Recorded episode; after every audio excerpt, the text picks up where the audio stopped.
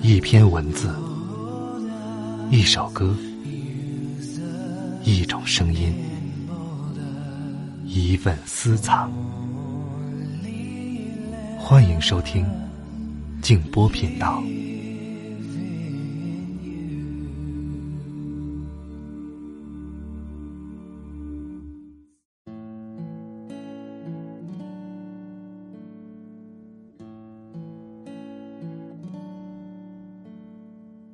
这个世界也需要无用的东西。要是什么都有意义，不是叫人喘不过气来吗？晚上好，朋友们，我是静波，欢迎来到静波频道。刚才这段话出自市之愈合的作品《有如走路的速度》。今天晚上继续和大家来分享。美国心理学博士苏珊·福沃德的经典作品《原生家庭：如何修补自己的性格缺陷》。今天开始的这一章叫做“这个家里没有酒鬼，酗酒型的父母”。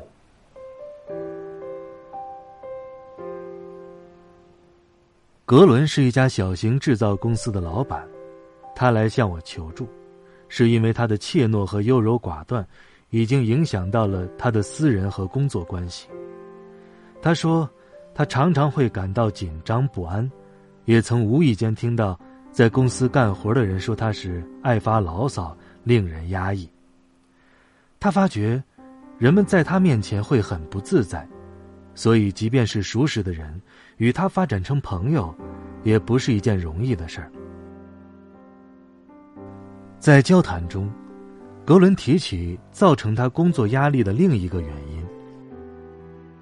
大约六年前吧，我安排父亲来我公司上班，希望他能过上正常人的生活。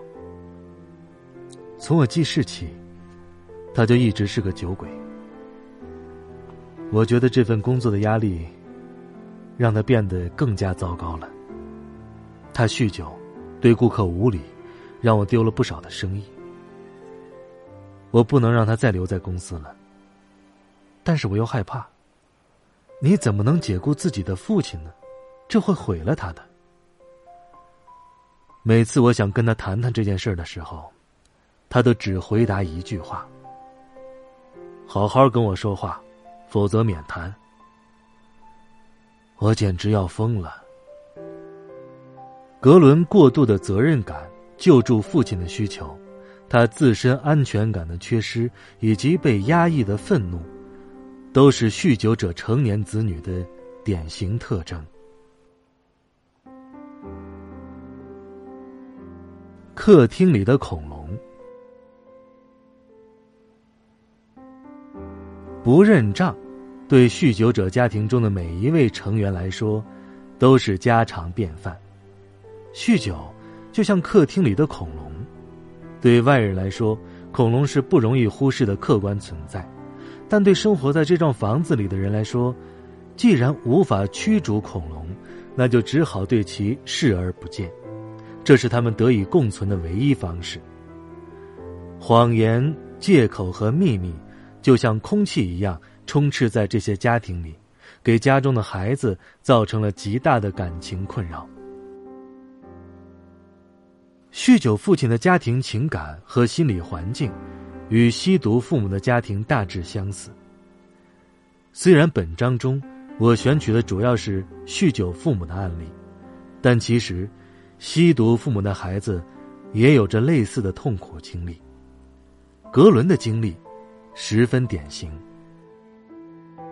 在我最早期的记忆里，我父亲下班回到家，都是直奔酒柜的。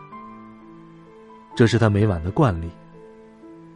几杯之后，他就会揣着酒杯过来吃晚饭。他那该死的杯子，从来就没有过空着的时候。晚饭过后，他才开始了真正意义上的喝酒。所有人都必须保持安静，以免打扰到他。天哪！你可能会觉得，他是在做什么重要的事情。可这个混蛋却总是喝得酩酊大醉。我记得很多个晚上，妈妈、姐姐和我都得一起把他拖上床。我负责脱掉他的鞋袜。最糟糕的是，家里人对我们所有的事情只字不提。我们每天晚上都做着同样的事儿，以至于好长时间我都天真的认为，拖爸爸上床是常规的家庭活动。家家都是如此。格伦很早就意识到，父亲喝酒这件事儿是一个大秘密，即使母亲没有叮嘱他不要和别人提起爸爸的问题，他的羞耻感也足以让他守口如瓶。全家人对外界摆出一副一切都很好的样子，为了对抗共同的敌人而团结一致。这个秘密，变成了保持家庭完整的粘合剂。这个大秘密具备三个要素：一，在大量的证据以及令自己家人感到恐惧和羞耻的行为面前，酗酒者仍矢口否认自己酗酒的事实；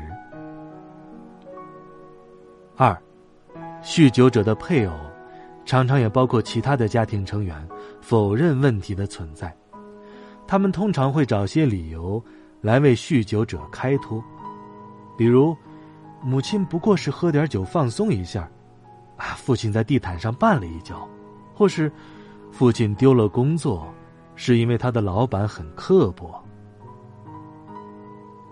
第三，正常家庭的伪装。是家庭成员在彼此和外界面前做出的假象。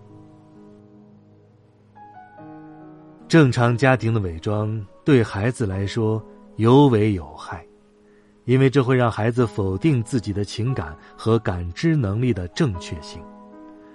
如果一个孩子总是被迫对自己的想法和感觉说谎，那么对他来说，要想培养强大的自信心。几乎是不可能的，负罪感会让他怀疑人们是否会相信他。长大之后，受人猜疑的感觉依然存在，所以他们会立刻回避表达自己的意见，不会去流露任何情感。就像格伦一样，许多酗酒者的成年子女都变得痛苦而怯懦。要将正常家庭的伪装硬撑下去，是极其耗费精力的。孩子必须一直保持警觉，常常害怕自己会一个不小心暴露了家丑，背叛自己的家庭。为了避免这种情况的发生，他往往就不去与人交朋友，所以形单影只，内心十分的孤独。这种孤独感，使他在家庭的泥沼中越陷越深，使他对少数与自己共同保守秘密的人，他家中的共谋者们，产生了一种强烈而扭曲的忠诚感。对父母强烈的是非不分的忠诚，成了他的第二天性。成年之后，他这种盲目的忠诚，仍在控制。并破坏着他的生活。也正是这种盲目的忠诚，使格伦在公司生意受损的情况之下，仍然无法请父亲离开公司。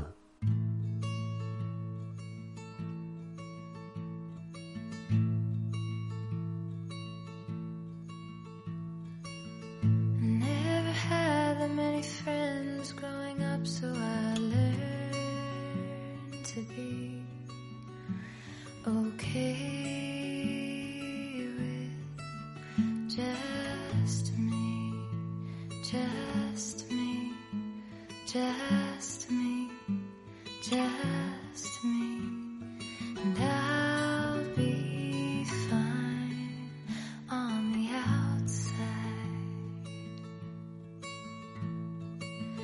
I like to eat in school by myself. Anyway, so I'll just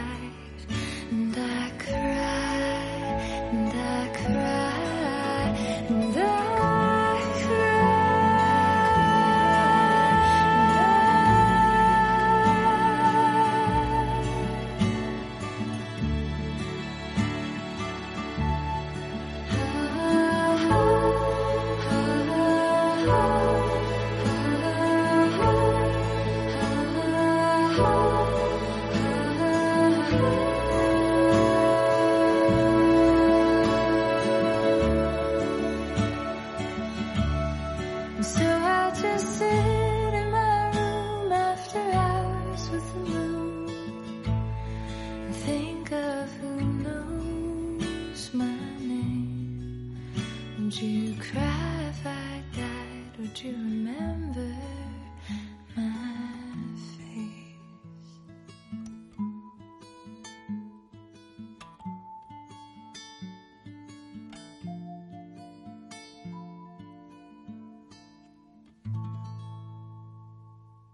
喜欢我爸爸的节目，点赞订阅哦。